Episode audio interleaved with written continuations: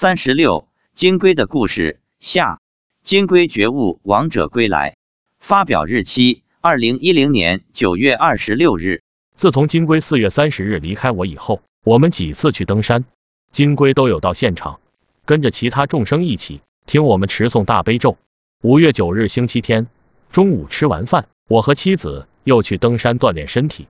刚出小区大门，妻子就说：“金龟回来了，又在你背上。”我说：“为什么？”妻子说：“金龟说他想求生西方极乐世界。”我对他在天上的情况比较有兴趣，于是便问：“他在天上什么地方？哪层天？”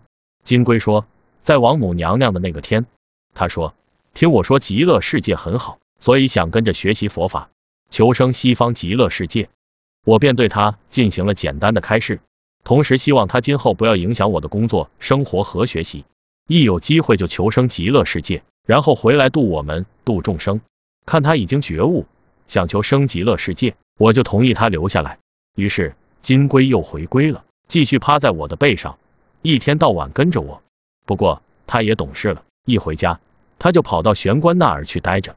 晚上我睡觉不再跟着我了，只要我一出家门，他就马上趴在我背上跟着我。大概是在叫他离开我之前的某个时间，一次在我开车回家路上，妻子对我说：“金龟变得好大。”我问：“有多大？”妻子说：“有整个汽车那么大。”我心想：是不是金龟在保护我们啊？它变得跟汽车一样大。那轨道众生看到我们的汽车，不就只是看到金龟而已吗？这样行车就安全了，至少不会被不干净的东西干扰。八月十日，这天是农历七月初一。妻子很早就去寺院烧香，晚上他告诉我，早上在寺院里看到我们家的金龟变得很大很大。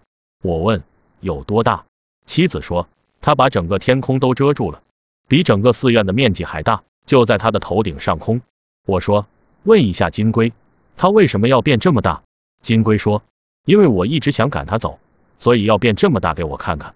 我说我不是要赶他走，而是希望他早点去极乐世界。到极乐世界听法进步更快。金龟说，他就要跟着我，听我念大悲咒。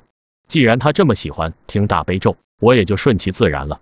因为每次有众生往生极乐世界的时候，我都要唠叨几句，说金龟应该看到他们坐着莲花往生了吧？如果你条件具备了，就早点往生极乐世界吧，早去早成佛。金龟可不干，这不用他的法力来显示给我看。金龟一年半前出现的时候。那时它是一只手掌大小的龟，法力很小，也就是能变得脸盆那么大。后来听我念大悲咒后两个月，可以变得小轿车那么大。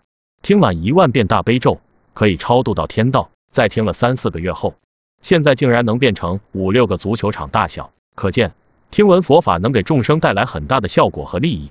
众生学佛念佛，既可以消除业障，又能增强能量，提高法力。